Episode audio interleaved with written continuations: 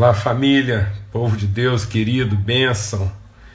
Muito bom a gente poder estar aqui juntos, em nome de Cristo Jesus. Irmãos, amigos, tempo maravilhoso. Tivemos um pequeno probleminha aí para começar, tivemos que retomar aqui. E graças a Deus eu percebi aqui o, o, o problema em tempo, antes que a gente tivesse um problema maior durante a transmissão. Muito bom. Tivemos um domingo ontem assim muito especial, maravilhoso. E quero louvar a Deus assim por todas as manifestações de carinho, de amor, de afeto, de cuidado pela nossa casa, pela vida da Lana, nossa família toda. Puxa, que coisa maravilhosa e assim renovadora mesmo, assim, inspira, renova, consola, anima então, um forte abraço para todo mundo aí. Estamos aqui hoje, nessa segunda-feira, nessa mesa preparada, na viração do nosso dia e para compartilhar um pouco sobre aspectos né, do Evangelho e que podem é, é, nos dar plena convicção de relacionamento com Deus de comunhão, de intimidade com Deus, para que a gente possa atravessar períodos desafiadores, né? É, tempos de obscuridade, de dificuldade mesmo na nossa vida. Então a gente buscou esse horário aqui na viração do dia, que era aquele horário que Deus vinha conversar com o homem, exatamente né, renovando conhecimento, renovando fé, vida, em nome de Cristo Jesus, Senhor, para poder nos dar iluminação, entendimento, graça, virtude, é comunicação de virtude mesmo, para que a gente possa atravessar tempos de desafio, para que a gente possa andar por esse caminho que certamente muitas vezes vai nos levar a vales obscuros, desafiadores. Então, como é que nós podemos, em Deus, enfrentar essas regiões, esses tempos mais é, obscuros na nossa vida? E com certeza eles virão. Então, nós vamos atravessar o vale de sombra, e aí nós podemos ser orientados, guiados, sustentados, dirigidos por essa palavra. Essa palavra é lâmpada para os nossos pés luz para o nosso caminho. É isso que a gente quer. A gente quer mergulhar na palavra, ter discernimento, ser guiado, fundamentado, orientado pelo Espírito Santo de Deus, para que à luz dessa palavra a gente possa atravessar, seguir na nossa jornada de maneira bem sucedida. Amém? Em nome de Cristo Jesus. Muito bom. Privilégio poder estar aqui. É, eu quero compartilhar com vocês um texto que fala muito ao meu coração, muito mesmo, e é uma meditação recorrente na minha vida. Então, essa semana, de hoje até sexta-feira, aqui às 18 horas, nós vamos estar meditando sobre esse texto. Vamos ter um pequeno intervalinho aí para perguntas, né, para aquele tempo nosso assim, de mais interatividade, mas eu quero compartilhar com vocês o texto lá em 1 Tessalonicenses.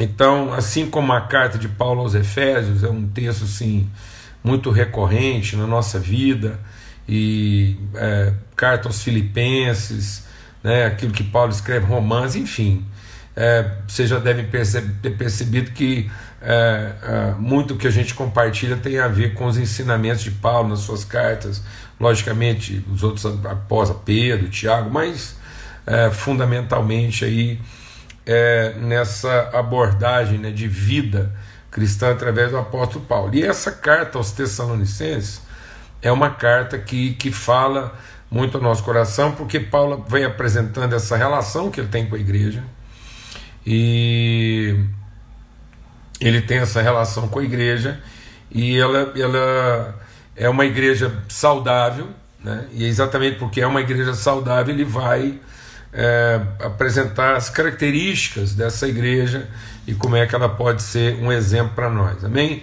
Então, nós vamos ler aqui em 1 Tessalonicenses, no capítulo 1, e a gente vai ver aqui do versículo 1 até o versículo 7. Então, 1 Tessalonicenses, de 1 a 7, tá bom?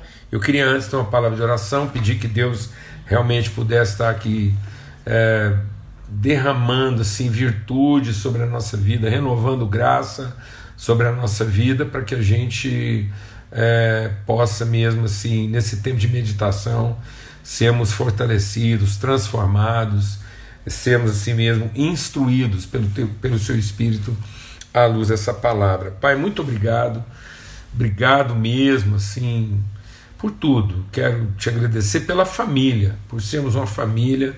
O Senhor faz o homem solitário viver em família. E aqui agora sentados, ó Pai, nessa mesa preparada pelo Senhor para nós como família, na medida em que abrimos a tua palavra, que é verdadeira comida, que é verdadeira bebida, a gente possa se alimentar, ser transformado, ter o nosso entendimento iluminado, nossa vida, Senhor, totalmente iluminada, para que a gente seja luz, que nós sejamos transformados por essa palavra em sal dessa terra e luz desse mundo. Espírito de Deus sopra agora no nosso coração e ilumina mesmo nosso entendimento, que essa palavra viva e eficaz possa mesmo separar aquilo que é do espírito daquilo que é da carne e a gente ser edificado no Senhor, no nome de Cristo Jesus. Amém e amém. Graças a Deus, tá bom? Então vamos ler o texto aqui, diz assim: Paulo, Silvano e Timóteo, à igreja dos Tessalonicenses, em Deus Pai e no Senhor Jesus Cristo.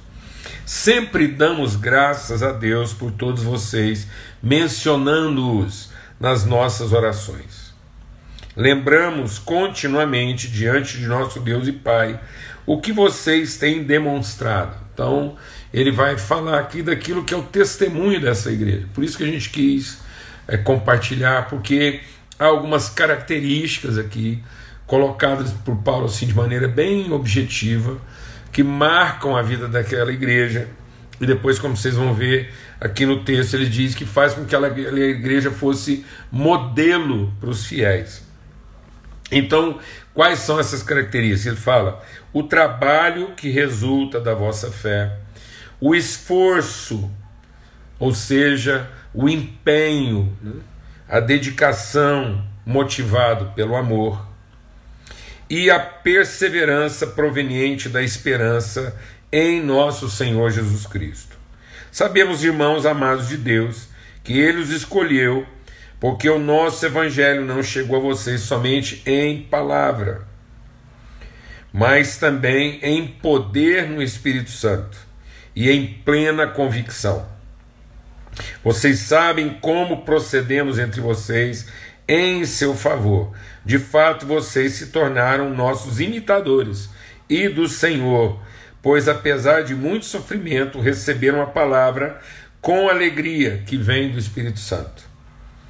Assim, tornaram-se modelo para todos os cristãos que estão na Macedônia e na Acaia. Amém. Graças a Deus. Então veja, esse texto aqui de 1 Tessalonicenses, Paulo está dizendo que essa igreja é uma igreja exemplar, ela é modelar. E ele apresenta quais são as características. Quando ele está falando dessa igreja, está falando de nós.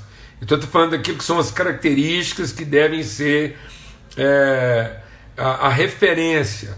Então, nós vamos tratar aqui de algumas características referenciais da nossa vida cristã e de quais são as suas manifestações, como é que essas características se manifestam, se revelam.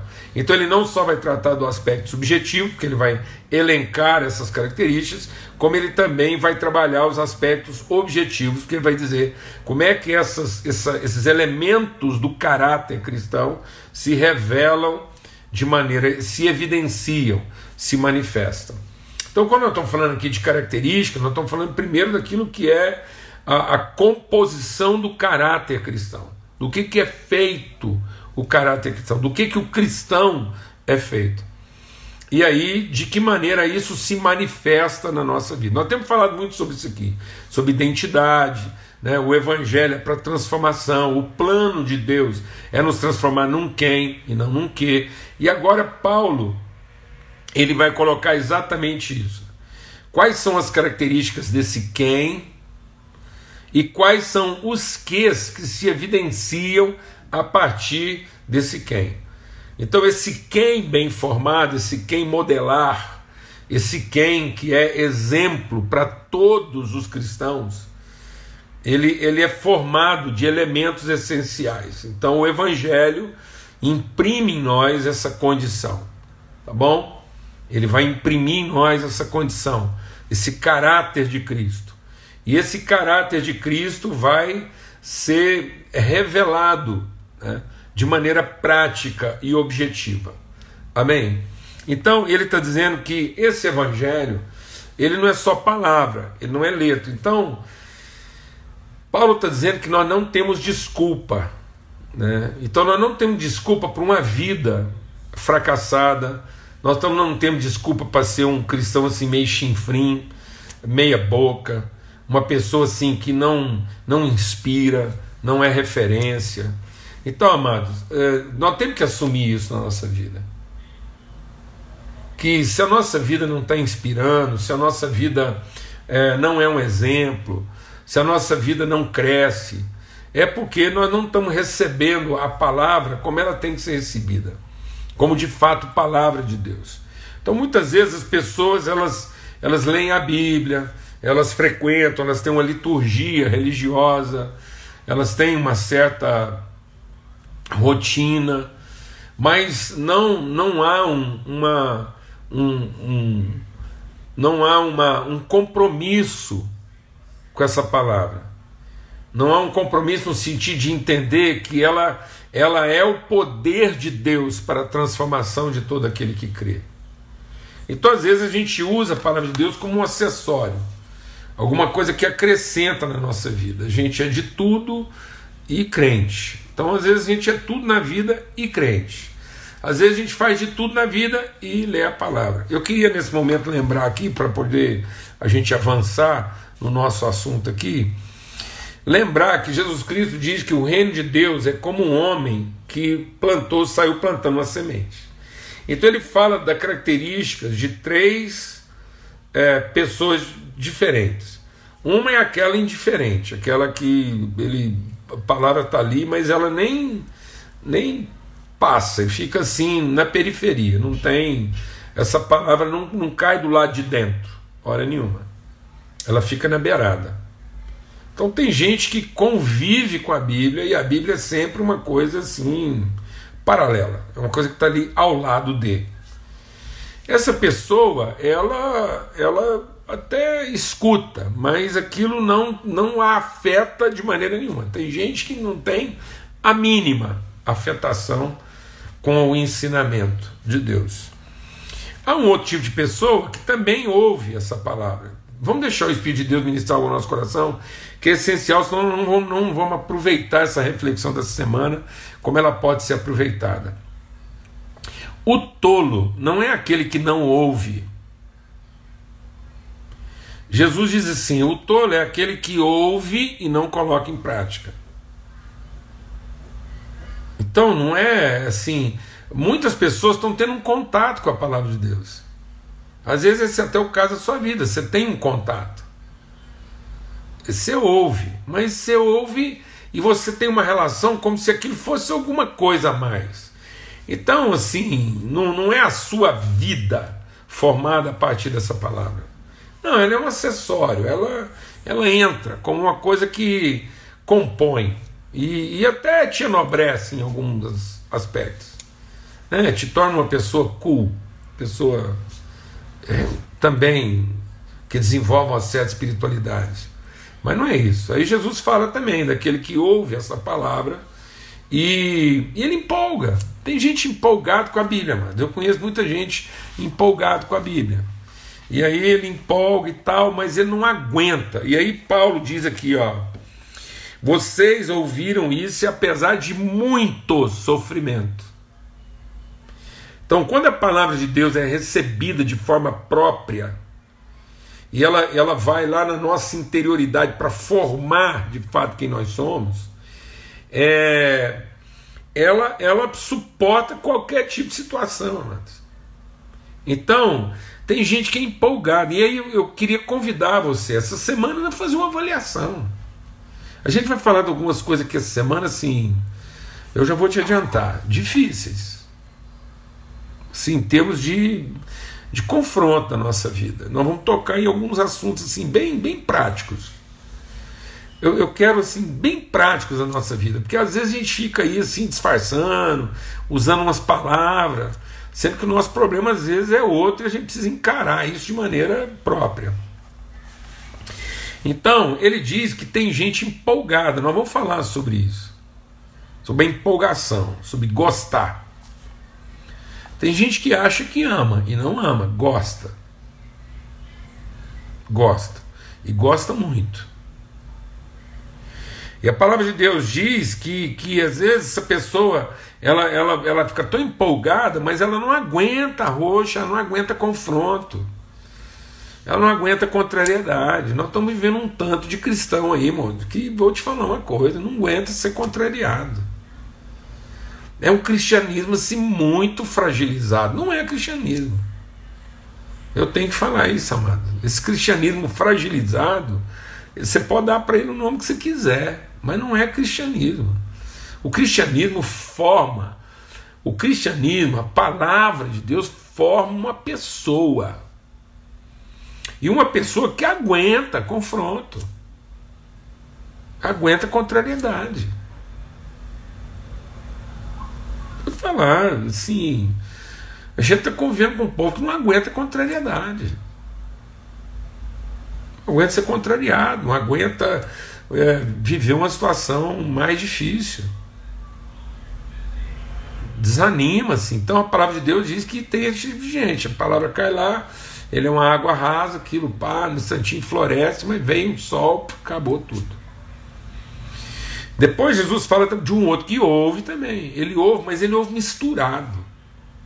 É muita mistura. E aí tem gente do mesmo jeito que ele está empolgado com a Bíblia, está empolgado com um punhado de coisa. De modo que ele não sabe o que, que veste, não sabe o que, que orienta a vida dele.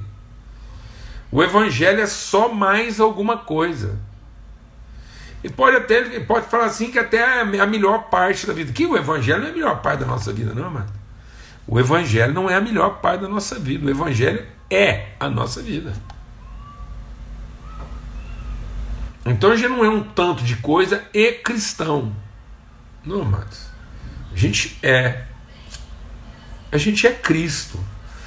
É o homem Cristo sendo formado em nós. Não tem, não tem um quase lá, não tem não tem essa coisa, ah, isso é Jesus que dava conta. Não, isso aí que está falando é. Não existe isso. É Cristo em nós, a esperança da glória. Então nós vamos insistir nisso. A meditação essa semana ela vai ser assim, cheia de idas e voltas, bem repetitiva. Por quê? Porque a palavra de Deus diz que, que isso, isso forma em nós uma condição modelar. Todos nós temos que ser modelo do Evangelho. Não é um, não é uma, uma carreta levando qualquer tipo de cristão, não. Isso não é uma coisa assim. É, o, o, padrão é Cristo. Por isso que a palavra de Deus diz que tudo que Deus deu, e essa relação, esse esforço aqui, é para que no exercício do ministério todos nós cheguemos à estatura de varão perfeito. Para que a nossa interioridade a nossa interioridade seja uma interioridade inabalável, consistente, exemplar. Todos nós somos exemplo, modelo, é o que Paulo escreveu para Timóteo. O Timóteo está aqui junto com Paulo assinando essa carta, estão juntos aqui. E Paulo falou para Timóteo: Timóteo, torna-te padrão dos fiéis. Isso é para todos nós. Amém? E aí eu, eu vou adiantar hoje para também não, né, até para poder a gente já pegar gosto pela coisa aqui. Aí ele fala que eu queria salientar aqui a primeira característica e o que que ela revela, que é o amor. E aí ele fala então desse esse desprendimento. Né? Ele fala aqui do. Na verdade, Paulo usa uma sequência, mas assim, vou compartilhar com vocês a forma como eu entendo, às vezes, a, a escrita do Paulo. Ele às vezes começa pelo aspecto é, é, evidente, né? E, e sempre. Ah, é, e depois ele vai falando um outro aspecto mais é, subjetivo. Eu vou começar do aspecto subjetivo, que é o amor, que é a referência. E aí Paulo vai falar de três coisas aqui, é sobre essas três coisas que a gente vai compartilhar é, essa semana. Ele vai falar sobre amor, fé e esperança, que são as características essenciais, são as características que, que, que formam né, o cristão. Tanto é que ele fala isso lá de novo em 1 Coríntios 3, agora pois permanecem o quê? A fé, a esperança e o amor, porém o maior deles é o amor. Então o amor é essa referência. A fé nessa graça, né? A fé tem a ver com a graça, o amor, a graça e a comunhão. E aí ele diz que essa, essa fé, que é segundo a graça, ela é a evidência. E depois essa essa perseverança na comunhão, se a gente não desistir da comunhão dos santos, a gente acreditar na comunhão. Você é uma pessoa que crê na comunhão, mano. Você crê mesmo assim na amizade, no relacionamento, no viver junto. Então, ele está falando que essa essa a nossa esperança na comunhão, nesse relacionamento espiritual, não, não se abala. Então nós vamos começar pelo amor, a característica é, primária, né? aquilo que é a referência. E ele fala que esse amor ele se revela no que? Ele fala aqui, ó, o esforço, né? o empenho motivado pelo amor, que é o desprendimento que é essa volitude, que é essa entrega. Então, o amor vai produzir em nós o que? Uma entrega, um desprendimento. E a gente vai batizar esse esforço aqui, para a gente entender isso melhor, de ousadia. Então, a característica do amor é um esforço. O que, que a gente pode traduzir como esforço? Ou seja, é uma disposição incansável, é uma entrega sem fim. Você se entrega, você, você se dá, você você vai para não voltar. Glória a Deus, o amor é isso. É essa ousadia, deixa o Espírito de Deus ministrar o nosso coração. O amor é essa ousadia de não voltar. Não tem retrocesso. Você, você foi. O amor é um caminho de ida. É um, é um empenho. É uma, é uma palavra, uma vontade determinada, uma decisão. Não é uma escolha. A gente não escolhe mais, a gente decide. A gente toma decisão, a gente se submete ao que o amor é. E é isso que o Evangelho vai produzir em nós. O Evangelho vai transformar nosso entendimento de modo que a gente não viva o amor como se fosse um instinto, como se fosse um impulso, como se fosse uma escolha. Por isso eu quero compartilhar com vocês aqui, que muita gente às vezes é, é, vai é, poder meditar sobre isso e pensar sobre isso, o contrário de amor não é raiva. O contrário de amor não é ódio. O contrário de amor é gostar. É gostar. Porque quando a pessoa gosta, ela não se dá o trabalho de amar. E vou te falar uma coisa para você. Quando a gente gosta, no fundo, a gente gosta é da gente mesmo. Então, gostar é, é saber identificar tudo aquilo que nos dá prazer. Então, gostar é uma expressão de egoísmo, de soberba, não de amor. Gostar não envolve disposição. Gostar não dispõe. Gostar não Gostar gera uma atividade, mas não gera um movimento. Vou repetir. Gostar gera uma atividade, mas não gera um movimento. Porque você passa a desenvolver várias atividades sem ter que sair de você mesmo.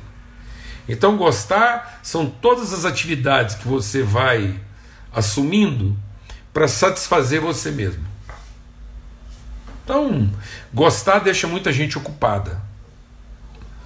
Então, nós estamos ocupados de gostar. E por isso que as evidências de gostar, como é que eu sei que eu estou gostando muito e não estou amando nada? Eu sei que eu estou gostando muito e não estou amando nada quando eu tenho medo. Medo de perder. E aí, esse que, que é esse medo de perder? Pode ser o medo de ficar sem, ou daquilo de repente se tornar o que eu não gosto. Amém, amado? Então, o medo de perder, seja porque alguém foi mais forte que eu e tomou, ou porque de repente se tornou aquilo que eu não gosto. Então, esse medo de perder é que é, é, revela o tanto que a gente gosta. Então, quando eu gosto demais de alguma coisa, uma das primeiras evidências que eu estou gostando e não amando é que eu tenho medo de perder. E porque eu tenho medo de perder, eu controlo. Então, o amor é uma disposição de influenciar. O, o, o gostar é uma indisposição da parte de quem quer controlar. Então, toda pessoa que gosta demais é indisposto, porque ele está sempre querendo controlar. E ele só vai manter a relação enquanto ela for a relação gostante. A hora que ele não gostar, ele desfaz a relação. Por isso, quem gosta demais não tem compromisso com ninguém, não. Você tem compromisso com aquilo que gosta. Então, às vezes, você não ama sua família. Você gosta da sua mulher, enquanto ela é aquilo que você gosta. E às vezes você tem medo dela virar um trem que você não gosta. E aí você não sabe se vai amar. Às vezes você não ama seus filhos, você gosta. E vai gostar até se for aquilo que você gosta. Porque na minha hora de parar de gostar, você também não quer mais aquilo. Às vezes você não ama a sua igreja, você pensa que ama a sua igreja. Não, você gosta. Tanto é que se essa igreja parar de te entregar alguma coisa que você não gosta, você também não aprendeu a amar. Você não tem esforço. Você não tem coragem. Então, as evidências do amor são o quê? Coragem.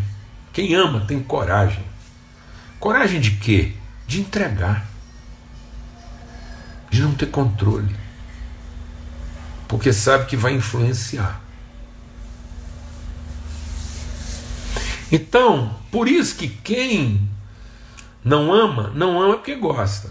E porque gosta, tem raiva. Então, da onde vem a raiva? A raiva, você vou falar uma coisa, você vai entender o que eu estou explicando. Você não tem raiva de uma coisa que é indiferente. Não tem não. Você é indiferente, você não tem raiva. Quando você é indiferente, você não tem nada. Então, do que, que você anda com raiva? Você anda com raiva de tudo aquilo que gostou e parou de ser aquilo que você gosta. Está me entendendo ou não? Aí no lugar de você ter o esforço de amar, você preferiu ficou no lugar de ter raiva. Então, quem tem raiva é porque não quis se esforçar em amar e continuar entregando aquilo que quem ama pode entregar. Então, quando eu estou com raiva, eu parei de entregar porque não estou gostando e agora preferi ficar com raiva porque perdi o controle. Então a raiva vem da falta de controle sobre aquilo que a gente gosta. Então ninguém está amargurado. Então, se uma pessoa for indiferente a você, você é indiferente a pessoa. Ela pode fazer o que for, que você não vai estar amargurado com ela. Então, se hoje tem alguma raiz de amargura no seu coração, toda raiz de amargura no seu coração é em relação a alguma pessoa que você gosta. Ou gostava, né? E agora não gosta mais, você está amargurado porque ela deixou de ser o que você gosta. Então, às vezes, você está amargurado com sua igreja, está amargurado com sua ex-mulher, com seu ex-marido, com seu ex-filho, seu ex-amigo. Tanto é que tem gente que até acredita nessas coisas. Tem gente que acredita em ex-amigo. Né? Quem acredita em ex-amigo é porque nunca teve um amigo, só tinha gente que ele gostava. Amém, irmãos? Então, em nome de Cristo Jesus, Senhor, que a gente seja exemplo de amor. Então, o que, que o Evangelho vai me ensinar? O que, que o Evangelho vai formar em mim? Quando eu vou para o Evangelho, o Evangelho, o Espírito de Deus, se eu tomar esse Evangelho em poder, se eu meditar nesse Evangelho, eu vou meditar nesse Evangelho. Não é ler, não, mano. Amado, em nome de Cristo Jesus, não é gostar da Bíblia, não. Não é gostar de escutar pregação, não. Porque quem gosta de escutar pregação, ele tem pregação que ele gosta e tem pregação que ele não gosta. É isso aí. Então, a gente tem que ouvir as coisas, examinar, discernir, não é? O amargo, o doce, o azedo. Então, assim, e aí a gente vai aprendendo, aquilo vai formando nós, a pessoa. Então, aí eu estou recebendo esse evangelho em poder do Espírito. O Espírito está formando em mim essa pessoa. Que pessoa? Pessoa que ama. E qual é a evidência da pessoa que ama? É que ela se esforça. Ela tem a coragem do esforço. Ela tem a ousadia da entrega. A oferta dela é espontânea. Porque ela não está fazendo aquilo em favor de quem ela gosta. Ela faz todas as coisas em favor de revelar o quanto ela ama de modo que ela mostra que ama principalmente quando ela faz essa coisa por quem ela não gosta. Vou repetir devagar. A gente vai mostrar o nosso amor exatamente naquele momento em que ela vai ter esse esforço de fazer a entrega em favor daquela pessoa que está do jeito que ela não gosta. Amém? Porque fazer essa entrega para as pessoas quando elas estão no jeito que a gente gosta. Não é amor porque não exige esforço. Então a gente quer saber se a gente está realmente formado em amor e, e tem a característica do amor, é um esforço. É um esforço. É uma coragem. É uma determinação. É uma decisão. Na minha vida em família, eu vou te dizer uma coisa. Eu gosto mais da minha esposa quando ela está do jeito que eu gosto. Mas quando ela não está do jeito que eu gosto, eu não gosto. Então, o que sustentou nossa vida até hoje não é se eu gosto ou não gosto. É porque a gente se ama. E isso tem sido um esforço. E quando a gente ama, a gente tem coragem de continuar entregando a vida. Por que, que tem muitos casais hoje que não quer ter filho? Porque quer gostar. E também não sabe se vai gostar. Mas vou te falar uma coisa: filho é uma benção. Mas tem hora que você gosta. E tem hora que você também não gosta, não. Mas sabe? Filho a gente ama. E só é filho quando a gente ama.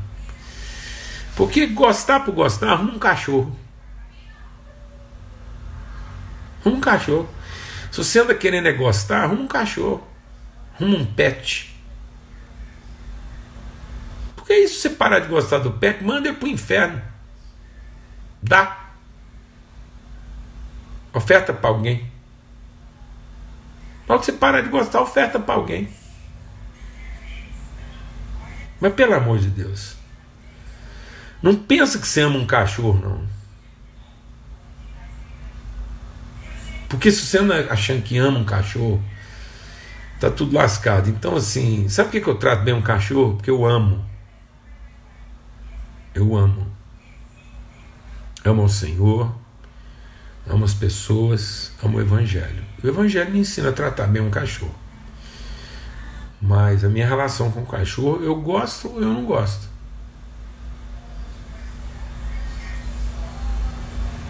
E posso. Eu posso gostar de um cachorro e posso não gostar. Mas com gente, não é assim. Com gente feita a imagem, conforme a semelhança de Deus, eu não tenho o direito de gostar ou não gostar. Eu tenho o privilégio de amar. Gente não é igual um prato de comida, um bicho, uma música. Tem música que eu gosto, tem música que eu não gosto. Eu posso escolher. Mas com pessoas, eu não tenho escolha. Ou eu conheço o Evangelho e amo, eu não conheço o Evangelho e continuo achando que eu tenho o direito de gostar ou não gostar. Que o Senhor nos fortaleça, ilumine o nosso entendimento. Amém. Que o amor de Deus, o Pai, seja conosco. Vamos ter uma palavra de oração. Amanhã a gente volta. E como eu disse, nós vamos até sexta-feira a gente vai conversar bastante sobre isso, talvez repetir um pouco, em nome de Cristo Jesus, falar um pouco sobre a vida segundo o Evangelho de Cristo. Amém? Essa ousadia, essa disposição, esse esforço de continuar amando conforme Ele nos amou. Pai, muito obrigado pelo teu amor. Obrigado, nós somos feitos de amor, gerados em amor. Obrigado por esse esforço do Senhor em continuar nos amando e amando sempre. E que nosso amor seja mesmo o amor ao Pai de quem se esforça e o nosso esforço seja o esforço de quem ama. Em nome de Cristo Jesus. Em nome de Cristo Jesus, o Senhor, que a gente continue se esforçando como quem ama. Que isso possa conferir a nós ousadia, coragem, disposição inabalável, Pai, de continuar amando e continuar fazendo a nossa entrega de maneira espontânea. No nome de Cristo Jesus, o Senhor, amém, amém e amém. Graças a Deus, que o amor de Deus, o Pai, seja com todos, que a graça bendita do seu Filho Cristo Jesus e a comunhão do Espírito Santo de Deus seja sobre todos, hoje e sempre. Amanhã a gente vai estar tá aqui de novo às 18 horas, compartilhando, tá bom? Então, amanhã às 18 horas, na viração do dia, a gente se encontra aqui, se Deus quiser. Fique em paz. Até lá.